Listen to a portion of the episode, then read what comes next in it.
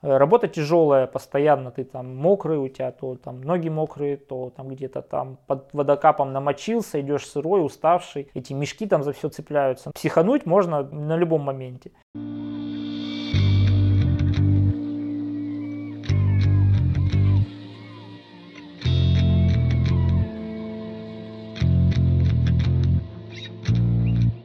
Всем привет, на связи станция «Север», меня зовут Евгений Серов, и это подкаст о северных территориях, путешествиях и людях, связанных с ними. Сегодня я в гостях у Егора Первушкина, туриста-спелеолога. Привет, Егор. Здравствуйте. А, Егор, э, ну вот для Магаданской области спелеология это, наверное, такая не очень известная тема. Вот расскажи, чем занимаются спелеологи и как ты вообще пришел к этому? Ну, пришел я достаточно интересно. Но вообще спелеология это, так если уж говорить формально, это наука, изучающая пещеры. Вот. Но в широком смысле спелеология это очень такой большой пласт занятий, как вот туризм. В туризме есть такое огромное понятие, как спелеология. Она намного шире, там, чем любой вид туризма потому что предусматривать не просто там посещение пещер, ну как в рамках туристических, там просто, знаете, там сходить на экскурсию в пещеру, либо просто там съездить, посмотреть, а еще какие-то исследования проводить, помимо обычных посещений пещер. То есть это и соревнования, и поиск новых пещер, разведка районов, э, что там еще может быть, первое прохождение в пещерах, потому что ее нужно найти. Как правило, вход засыпан, нужно вход откопать попасть внутрь, сделать топосъемку, потому что если нет пещеры, ну, ее нужно как-то закартрировать и определить там глубину, ширину, протяженность. Вот. Делается топосъемка, потом находятся какие-то другие перспективные моменты в этой пещере. Начинаются первопроходы, изучение там какие-то. Тут же биологи, у них свой интерес там. Ну, много всяких. Спелеология там, она очень разнообразна. Вот. Но в основном это, конечно, изучение пещер. Ну, все, что связано с пещерами. Изучение пещер, хождение в пещеры. Вот. Попал в спелеологию я в 2011 году. Мы начали с друзьями, я тогда еще в институте учился, решили просто сходить в гору. Вот, сходили, там начали покупать снаряжение, ходить по местным сопкам, обошли там все, что можно, ну, в доступе там у нас есть такие небольшие, ну, как небольшие, там по 1200 там гор или Водийский хребет. Мы там все излазили, что можно было обойти в пределах доступности электрички. И осталась такая последняя точка у нас, там хребет Чиндалас. Ну, там 700 метров высотой, такой 6 километров длиной такой, ну, как бы гора в форме хребта. Ну, как, не такая большая высота, скал каких-то на ней. Ну, ну, есть красивые скалы, но информации крайне мало было. Мы так, я был скептично настроен на самом деле. И мне все это, ребята такие мои, да там какие-то пещеры есть, говорят. Я такой, да какие у нас пещеры вообще, о чем вы? В Приморском крае. Да, в Приморском крае даже, несмотря. То есть я вообще, ну, как бы был, не знал даже, что такое бывает. Вот, как-то меня обходило все это.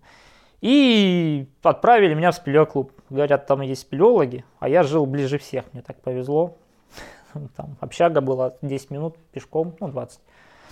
И ты в спелеоклубе. Ну, пришел в спелеоклуб, там какие-то два человека, давай их расспрашивать. Они мне, конечно, ничего там особо не рассказали, что там, ну, там пещеры есть, да, но там веревки нужны там какие-то. Координат там они не дали. Ну, координаты спелеологи стараются не, не афишировать, особенно не мало, ну, как-то людям таким вот прям со стороны откровенным. Что там Из-за безопасности? И с точки зрения безопасности, потому что если что-то там произойдет, ну и с точки зрения сохранения пещер, там, экологии, потому что человек, ну, не понимающий, что такое пещера, там может костер развести, там, не знаю, накидать там что-то. Ну, то есть пещеру испортить очень легко. Это хрупкая такая экосистема. Она не восстанавливается. Если ее один раз испортили, она если пещера не активная, она не восстановится. Ну и, в общем, они мне так, типа, давай, типа, вот он... А у них в это время как раз был набор, сентябрь, там они проводили спелеошколу. То есть там полгода набирают новичков, и им там два раза в неделю рассказывают лекции, и каждые выходные там либо тренировки на веревках, либо э, выезды в пещеры, либо соревнования. Ну и так постепенно я начал ходить на лекции, там, что-то рассказывать. Ну, времени было много, поэтому, в принципе, ходил, что-то там для себя нового почерпывал. Но в пещеры я так со спелеологами пошел только через год. Вот. А на Чиндалас, собственно, цель, ради которой мы поехали с друзьями. Вот, поехал я сам, то есть уже там за месяц более-менее освоился, там взял в клубе касок, ну, там тогда еще строительные были, и раздобыл там, все, ну, уже познакомился более-менее с людьми, там, эту карту пещер, ну, там мне сказали, какие там простенькие, без веревок, просто пешком пройтись. Ну, и мы пошли по пещерам, мне очень понравилось как-то сразу, потому что, ну, там идешь просто по склону, ничего нет, какая-то дырка, в нее залазишь, а там оказывается внутри там целый мир, какие-то ходы, какие-то залы, там вроде узко, но пролезть, пролазишь, там объем сталактиты. Ну, как-то вот, вот эта вот грань неизвестности, она очень притягивала к себе. Ну и со временем как бы начал, ну, ходил в спелеоклуб.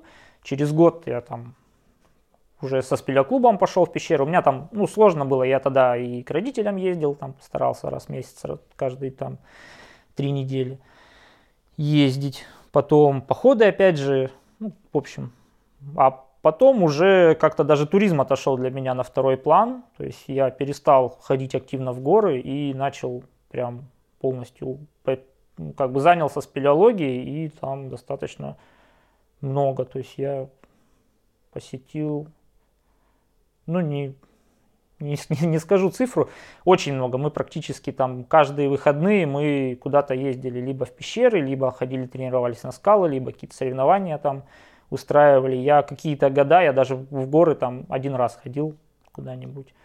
И все. Ну, там была у нас, мы закрывали как-то значок Приморский Барс. Вот мы там ездили по горам, когда машина появилась. А так только пещеры были. Либо копали, либо искали. Вот. Тренировались там в клубе. Мы одно время практически жили в клубе, потому что приходили, ну, когда раздобыли уже ключ, я там подружился с своим лучшим другом Серегой. Вот, собственно, наверное, из-за него и задержался в клубе. Вот. Ну, было лето, был большой перерыв, и как-то после лета вот, Серега позвонил, предложил там прийти и потренироваться, и в итоге так постепенно как бы ходил в клуб тренироваться, мы бегали контест в клубе, и постепенно так каждый день начали тренироваться, тренироваться, тренироваться, и так я в клубе и задержался. Ну и потом уже, соответственно, сколотилась команда, начали ходить по пещерам. Я так понял, что тебя именно интересует первопроход да, этих пещер, исследованиях. Ну, то есть ты говоришь, что есть там ученый, да, ученый, mm там какой-то интерес к пещерам, а есть вот спортивный. У тебя больше спортивный, да? Ну, сложно, как бы, у каждого своя, как бы вот, сложно разделить спортсменов, ну, спелеологов на спортсменов и ученых. Кто-то в большей степени спортсмен, кто-то в большей степени ученый, ну и как бы все они спелеологи, хотя есть как бы разные мнения, что нужно обязательно разделить там ученых от там, спелеотуристов. Ну, я скорее за то, чтобы всех считать спелеологами, потому что так или иначе и спортсмены как бы ходят в пещеры, и многие спелеологи, которые там исследуют, ну занимаются наукой, они раньше там вполне хорошо участвовали на соревнованиях. И если ну, не соревнования, то, может, и не стали бы даже спелеологами. Ну, по-разному, как бы, у всех своя, свой путь. Но, в принципе, для спелеолога как бы исследование пещер это его основная задача, вот, но без хорошей физической подготовки там особо делать нечего. То есть какие-то местные пещеры можно ходить небольшие, там что-то поверхность, по поверхности искать, где-то копошиться, но какие-то большие экспедиции на Кавказ, там сложные пещеры, там, ну и без хорошей физподготовки делать нечего. И там как бы надо работать, поэтому и спорт важен, и какие-то открытия тоже важны. Поэтому, ну, вообще в спелеологии можно найти абсолютно чем угодно заниматься. Есть люди, которые занимаются там практически только спелеофотографией. То есть приходят, там вспышки, фотоаппараты, там, ну, ездят с людьми, и все, что они делают, это практически фотографируют. То есть они там не коп, ну, ничего не копают, могут не то посъемить. Если вот он едет, ты знаешь, что вот он придет туда и будет там целый день фотографировать. Ну, сходит куда-нибудь там. И, ну, но опять же, там обязательно что-нибудь сфотает. Вот. Кто-то, наоборот, там ездит в пещеры, там делает топосъемки. Ему вот неинтересно там по поверхности искать, вот интересно топосъемить. Вот. Кто-то восхождение очень сильно любит, то есть он там поверх, по поверхности не ищет, там, приходит в пещеру, там находит какой-нибудь восходящий ход, туда залазит. Но это редкость, потому что в основном такие места заканчиваются. Вот. Но основное это поиск новых пещер и работы существующих. Какой-то анализ, там, как это называется, строение пещеры.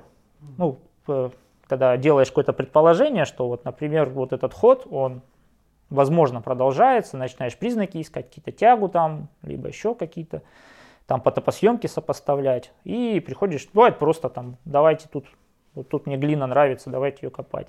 Начинаешь копать, откапываешь новый там какой-нибудь зал. Ну, не полностью откапываешь, а прокапываешь небольшую пробку и попадаешь в новый объем. То есть не обязательно все ходы должны быть уже открыты. Ну, это вот основная, да, основная цель это проход, ну, поиск новых продолжений в пещерах, потому что, как правило, пещера, она, ну, малая часть ее доступна сразу, редко когда вот зашел и сразу повалило. В основном это все пещеры, они имеют какое-то продолжение, которое нужно, ну, как бы найти. А ты говорил, что пещеры бывают активные, ага. бывают неактивные. Вот что значит активные пещеры? Но пещера, она, у нее же, у нее есть четыре стадии развития пещер. Трещиноватая, потом поддозно-воклюзная, потом обвально-цементационная и натечно-осыпная. Вот. В общем, э, как это происходит? Сначала у нас есть порода, в которой могут возникнуть пещеры. Пещеры возникают в разных породах. Это э, может быть лед, может быть базальт, э, соль, там, известняк, вот, доломит. Ну, то есть породы, которые, ну, есть вообще карстующиеся пещеры и не карстующиеся. Не, карстующиеся это тектонические трещины, проработанные механическим путем, то есть вот гроты все прибойные в прибойной зоне.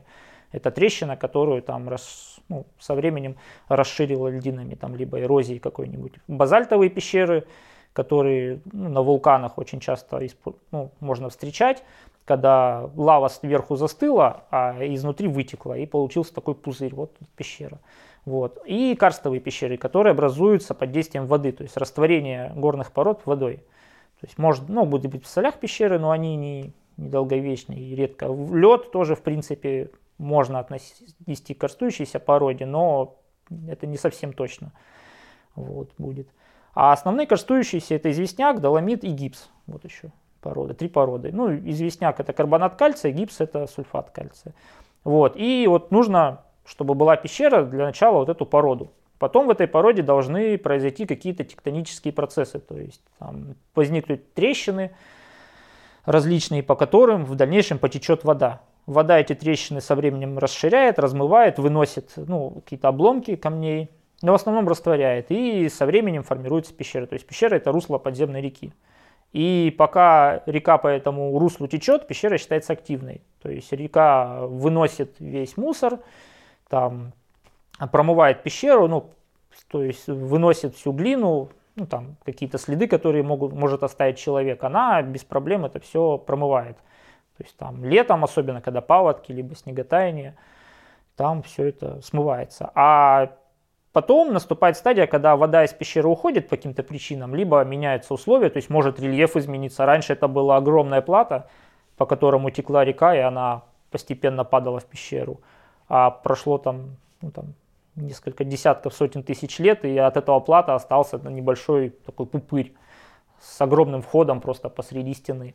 Просто так оно, как бы понятно, что вход не образовывался, то есть целая плата разрушилась и просто осталась старая. Вот, когда вы видите вот, вот эти фотографии скал, в которых вот посреди скалы огромная дырка, это значит, что вот эта, эта дырка, она продолжалась точно так же какой-то скалой в виде большой горы там, либо плата.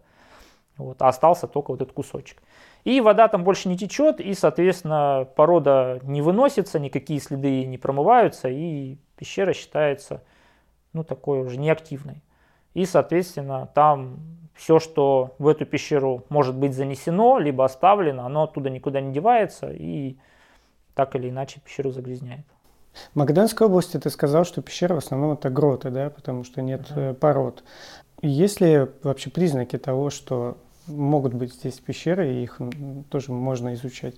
Ну, как бы явных данных у спелеологов нет о том, что здесь есть конкретно пещеры, но есть как бы породы. Известняк здесь редко, но встречается. Это на Амулевке доломиты. Но у нас навряд ли будут пещеры, их крайне маловероятно в Магадане найти, потому что здесь все-таки вечная мерзлота и все ну, промерзшее. То есть вот это вот поверхностная ну, лед, который на поверхности, он блокирует попадание воды в породу.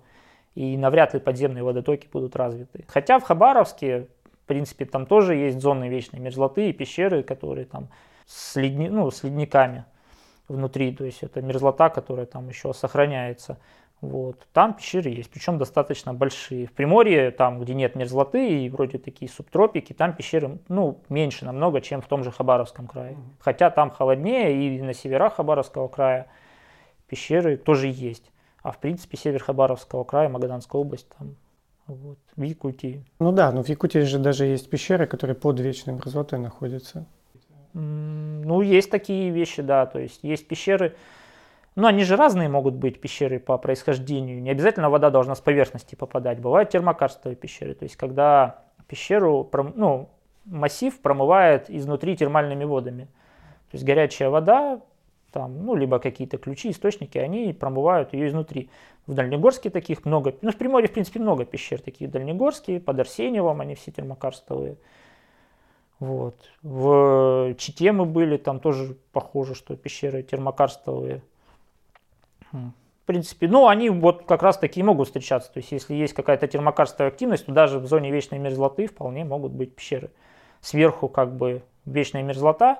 Вот в Благодарине мы были, там, ну, зона вечной мерзлоты. То есть, это севернее Читы, километров на 300. А, пещера большая. Пещера есть. И в пещере тепло. То есть на входе прохладно, даже лед, ледяная пробка на входе. А дальше по пещере, чем дальше, тем теплее.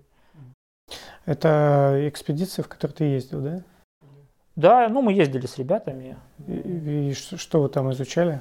Ну, как правило, когда ездишь в неизвестный район, как правило, ты едешь просто либо с какой-то там экскурсионной целью, то есть просто поехать посмотреть там какую-то большую пещеру, либо разряд спортивный закрыть, поход там категорийный там выполнить, ну там какие-то такие моменты, потому что не, не везде есть пещеры там всех категорий сложности, там в Приморье там второй категории максимум пещеры, там в Красноярске уже третья категория сложности, ну и дальше там Кавказы, вот так далее.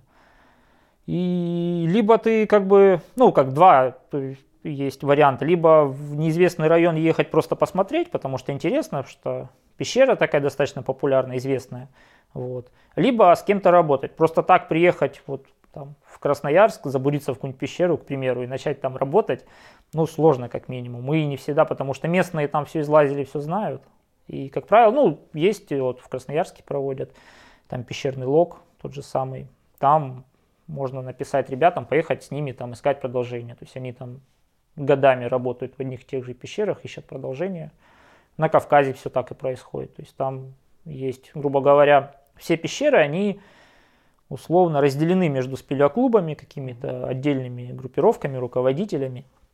Вот, и все, ну, есть такое, что в одной пещере несколько команд работает, но, как правило, вот это как бы все, ну, вот на Кавказе глубочайшие пещеры, они примерно, ну, закреплены за определенными клубами и которые из года в год постоянно там регулярно ездят, работают, проходят какие-то, совершают открытия.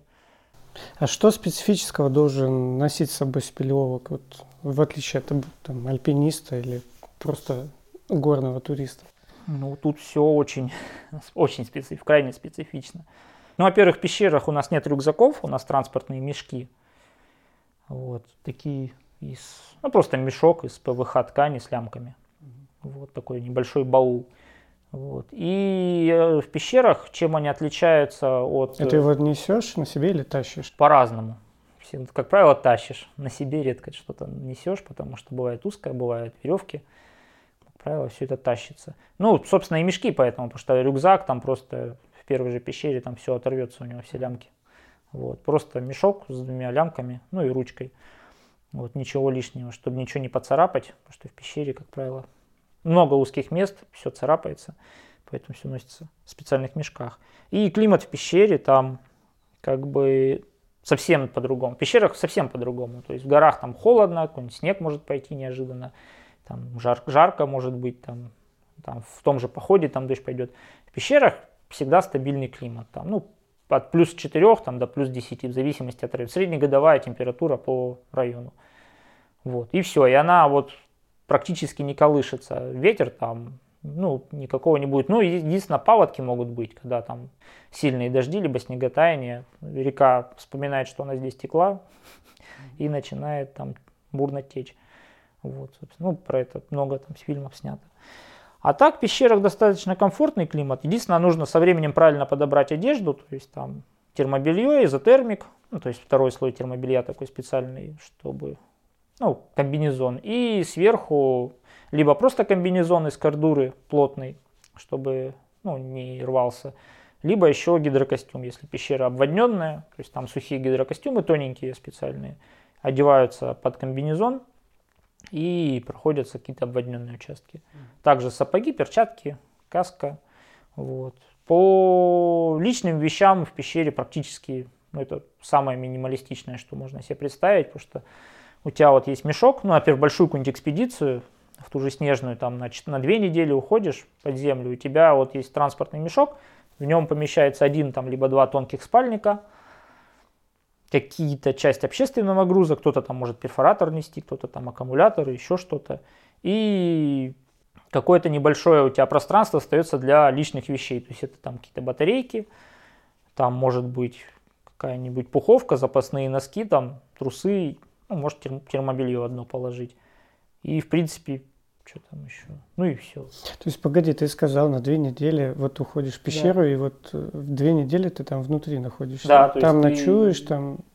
Да, то есть большие пещеры, там выше там третьей категории, они уже подразумевают установку подземных базовых лагерей. То есть там за ну, сутки не сходишь туда-обратно, условно. Там уже нужно ночевать.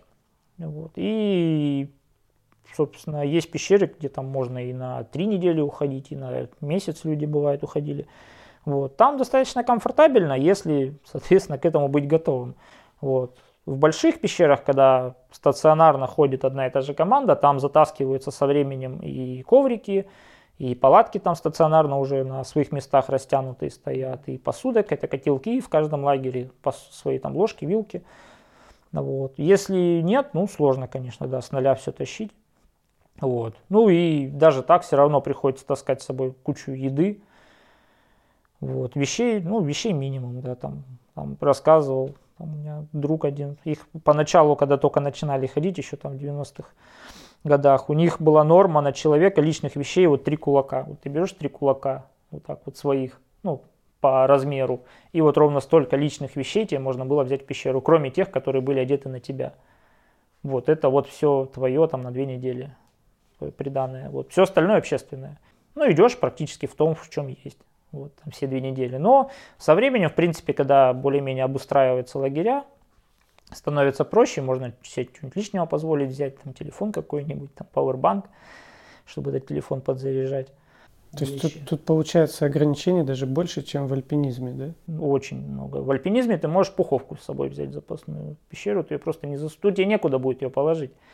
Вот. И там так и, и тактика построена, хождение, что ты, как правило, оделся, и группа двигается. То есть там ты не можешь просто так остановиться посреди пещеры, ой, что-то я подмерз, там начать распаковывать этот транспортный мешок, разгидровывать там гермомешок, который в него вставлен, там все это потрошить, чтобы достать там какую-то кофту, которую нужно, чтобы одеть, нужно снять снарягу, снять комбинезон, одеть кофту. Это ну, на полчаса затея, как минимум. Поэтому одеваешься, ну, как правило, вот подбираешь свой там, ну, свою одежду, в которой тебе комфортно, и в ней вот в этой одежде движешься. Самое главное, чтобы группа была схоженная, чтобы не было явно людей быстрых и явно, ну, явно медленных людей, из-за которых группа тормозится. Когда каждый идет в своем темпе, и он совпадает с группой, вот это идеально вообще. А так, там, да, очень жестко. Но зато там как бы нету таких резких смен погоды, как в альпинизме, но тоже сурово. А самое длительное твои, твое нахождение в пещере? Ну, я не считал, сколько. Ну, не могу точно назвать количество дней, но примерно две недели. Дней 14 вот, точно был. Но тут сложно сказать как бы дни, потому что когда ты заходишь в пещеру, ты переходишь на другое время. То есть, если ты там короткий какой-то выход у тебя на пару дней, ты еще придерживаешься суток, которые у тебя в твоем ну, астрономическом цикле. А когда уходишь на две недели, ты как бы забываешь, что вот у нас там 8 часов там вечер наступает, там 8 утра утро. Нет, такого, то есть ты вот идешь, вот надо вот дойти из точки А в точку Б, и ты идешь там 12 часов, 16 часов можешь идти. Вот приходишь, там обязательно нужно поставить лагерь, сварить еды, покушать, попить чаю, лечь спать. То есть ты можешь там лечь спать утром, ну, по астрономическому, и постепенно у тебя может вот это все сдвинуться. И ты, в принципе, спокойно с этим живешь. То есть вот вы дошли до лагеря, поели там, передохнули, и ровно через 8 часов просыпаетесь, ну, как была команда отбой, и продолжаете работать. И как бы вот вроде и ушел на 14 дней, а по факту ночевали там 10-12. Угу. То есть время может сдвигать, ну, в зависимости от интенсивности работы. И уже под конец, когда близ, ну, обратно начинаете двигаться по пещере, там подстраивается время под, ну, под, под выход, чтобы выйти утром из пещеры. Вот, и, как правило, выходишь да, из пещеры, там, ложишься спать там, днем, вечером просыпаешься, часов в 10 вечера проснулся, и из пещеры, начи... всю ночь выходишь из пещеры, там куда-то поднимаешься по навескам, и выходишь там с первыми петухами, часов в 6 утра из пещеры выходишь, у тебя еще целый день впереди, для того, чтобы там переодеться, весь этот груз с горы куда-то там вниз сбросить и уйти. Ну, либо там, если снега много, там окапываться, как-то палатку заново ставить, там с промежуточными лагерями спускаться. А вот э, нахождение столько под землей, да, в замкнутом пространстве не вызывает ли какие-то фобии? Ну, понятно, что человек должен быть готов, но все равно ситуация-то такая ну, нетипичная. Да нет, на самом деле фобий-то нет. Ну, фобии они сразу, они либо есть, либо нет. Ты как бы, если ты начал заниматься спелеологией, и ты там полез в первый же шкуродер, и понял, что все это не твое, ну, как боязнь высоты, в принципе. Ну, в принципе, и то, и другое можно побороть, но если есть фобия, то, как правило, люди с этим завязывают. Хотя страх это нормальное явление, в принципе. Вот. Вопрос, готов ли ты с ним как бы, ну, взаимодействовать с этим страхом. Со временем все это стирается, то есть ты спокойно. В пещерах даже проще, там вот боязнь замкнутых пространств, она сильно давит, а боязнь высоты в пещерах, например, не ощущается совсем. То есть ты можешь висеть там в колодце, там под тобой там 100 метров, там 80 метров, ну, от веса. Это очень много. На скале вот, ты выйдешь там, намного страшнее там вывеситься где-нибудь на нюкле, повиснуть на этой веревке, чем в пещере там в колодце 80 метров от веса. Почему-то, ну, не знаю, у всех по-своему, мне в пещерах даже комфортнее. Вот эти стены вокруг тебя, они как-то, не знаю, чувствуешь себя уютнее, чем где-то на открытой поверхности, где-нибудь на склоне горы, на веревке. Когда видишь вот эту вот всю огромную картину, вот это вот, ну, необъятное вокруг себя, мне как-то наоборот страшнее в горах, чем замкнутой пещерке. Вот. Ну и команда решает. На самом деле самое сложное не боязнь замкнутых пространств, а психо, порог психологической устойчивости. То есть группа, если, как это называется, там очень важно правильно подобрать людей, чтобы люди совпадали характерами. Потому что если начинается под землей какой-то конфликт, то это самое худшее, наверное, что может начаться. Потому что ты от этих людей никуда не денешься, всю пещеру.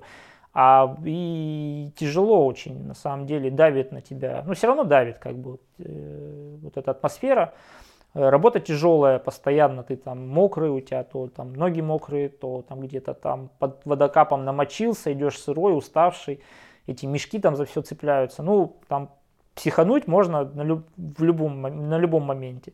Вот. И если еще и там команда как-то тебя напрягает, то это, конечно, это совсем. Поэтому как правило, в большие пещеры ходят уже таким сложившимся костяком. И тоже вот опять к замкнутости спелеологов, они, ну, многие, например, руководители не берут с собой новых людей, вот так вот просто как по объявлению, типа, здрасте, можно с вами сходить.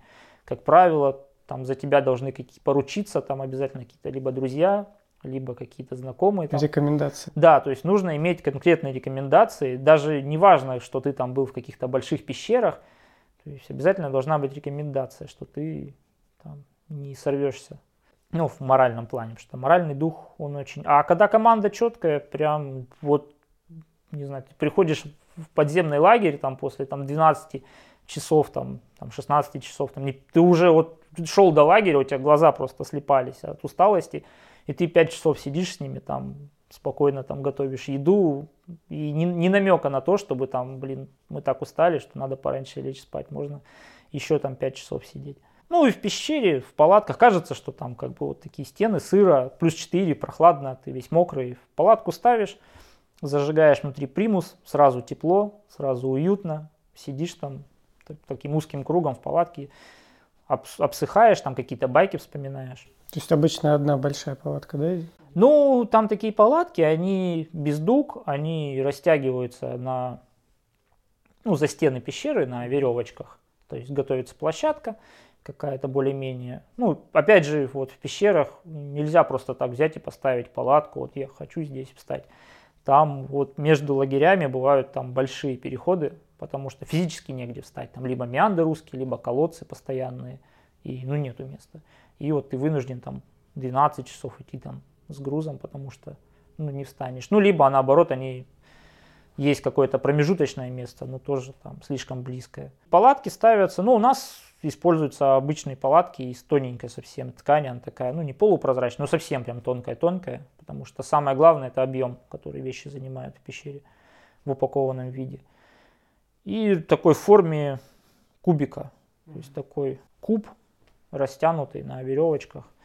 Вот дна нету, на дно закладываются полупенки, ну, коврики порезанные пополам. Они как бы защищают, ну, защищают твой транспортный мешок, то есть туда берешь ну, коврик туристический, пополам режешь, скручиваешь таким ну, кольцом, и он как раз помещается в этот транспортный мешок. И внутрь вкладываешь уже герму, вот, чтобы герму не пробило там камнями, несмотря на то, что в транспортном мешке она лежит. Со временем эти пенки копятся таким хорошим слоем и хорошо. Если нету количества пенок, ну, надува, наду, надувные коврики используют. Но это в больших пещерах, где стационарно постоянно работают, как правило, ну, быт хорошо налажен. Даже генераторы есть, какие-то старые заначки. Вообще спелеологи, ну, они не любят, ну, у них нет возможности таскать какие-то объемные вещи большие, то есть экономят на объеме, но никогда не экономят на весе. Угу. То есть ты как бы можешь там смотреть на второй спальник, который просто не влезет тебе физически там в мешок, но положить кувалду как бы да, это вообще не проблема. И, собственно, с едой тот же самый подход. Вот. Э, ну, один из способов компенсировать вот это напряжение – это нормальная раскладка.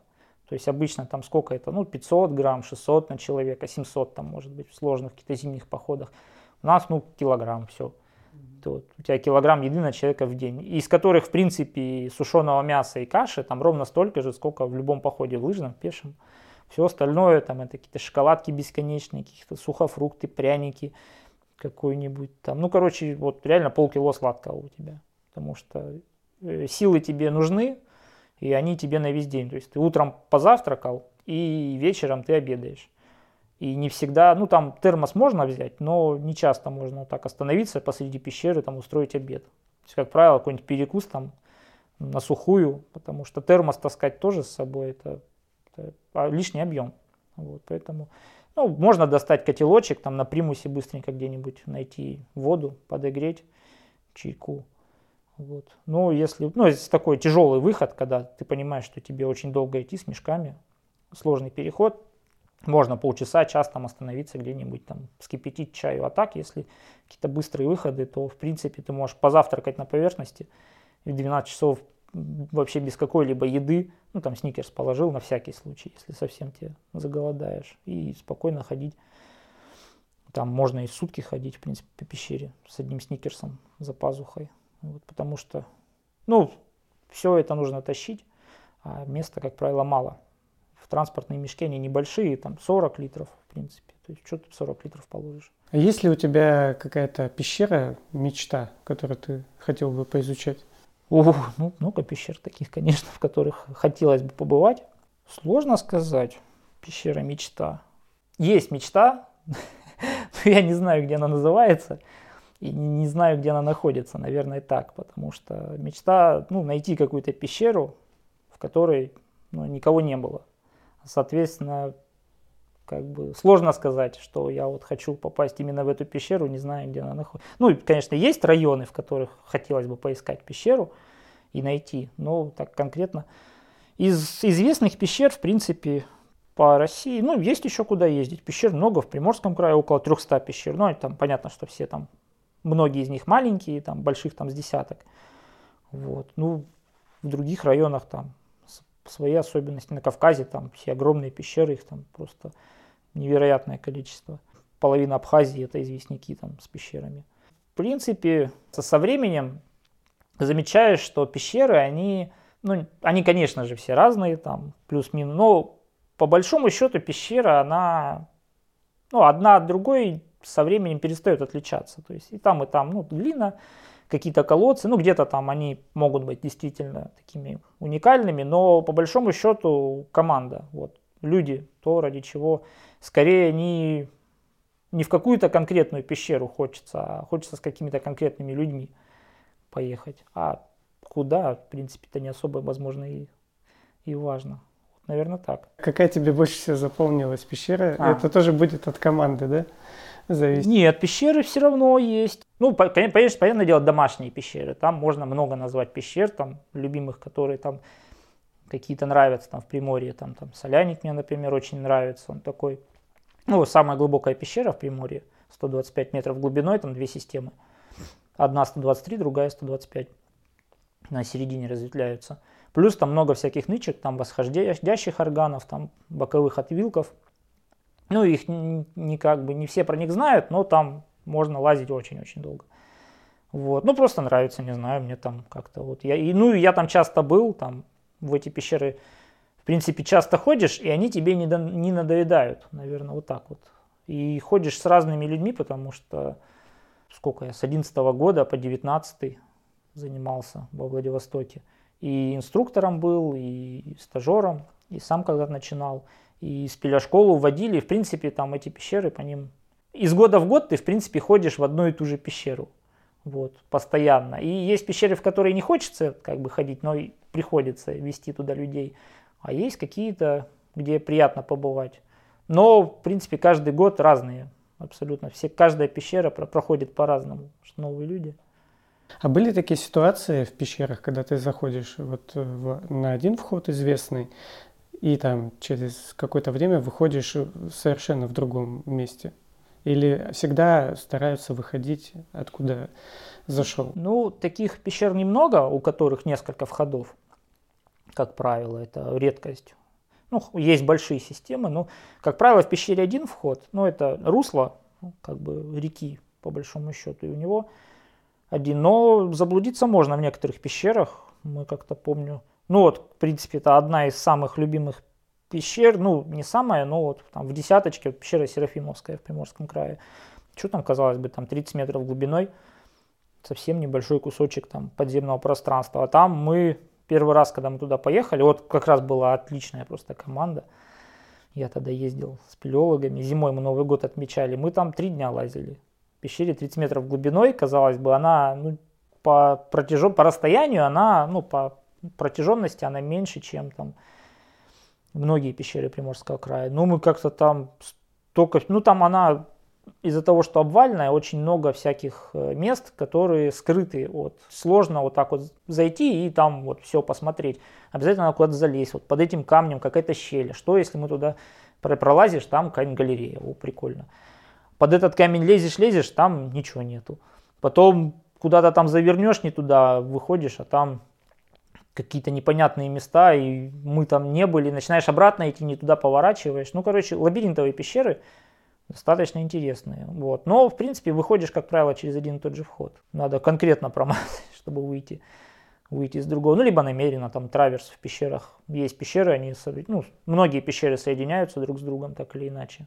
Ну, разные входа. На Кавказе много таких пещер, которые со временем реки соединяются, и можно из одной, в один вход войти, в другой выйти возвращаясь к эм, страхам, да, относительно пещер, то есть вот есть много вещей, как бы, что вот там замкнутое пространство, что ты можешь пойти заблудиться, что там человек может из команды потеряться, то есть насколько это все правда? Ну, это все техника безопасности. Вот. Если и пренебрегать, конечно, это станет правдой. Такие случаи, в принципе, это не редкость. Вот. Ну, по большому счету, спелеологи никогда одни не ходят, то есть ты минимальная единица это два человека, которые куда-то идет. То есть, в принципе, ты не можешь, ну, как бы, даже если ты там с тобой что-то случится, с тобой всегда останется твой напарник. Вот, ну, либо там он либо за помощью выйдет, если это потребуется, либо будет просто, ну, в основном просто сидеть и там смотреть за тобой, чтобы, ну, обеспечивать тебя. И контрольное время у спелеологов это, наверное, самое важное, потому что ты никому не позвонишь из пещеры и вот так просто с маршрута не сойдешь. То есть там что-то произошло, а спускаемся вниз, там уходим там по соседнему распадку там или еще такого не прокатит. Только наверх, только по веревкам, а если ты там что-то сломал, ты уже сам не выйдешь. И напарник не факт, что тебя вытащит. Поэтому каждый выезд, то есть обязательно сообщаешь кому-то там, кто в городе, либо там в спелеоклубе, ну, записываешься, либо регистрируешься через МКК. И, ну, с этим все намного строже, потому что если под землей что-то произойдет, и никто не знает, что ты туда пошел, то тебя найдут просто люди, которые туда пойдут через там, ну, когда захотят, через полгода, через месяц. Ты там можешь бесконечно находиться. Вернемся к э, гротам, которые находятся у нас в Магданской области. Вот э, насколько они интересны тебе? Ну, гроты небольшие, по большому. Хотя есть, конечно, большие гроты. Я вот слушал подкаст про Пьягина.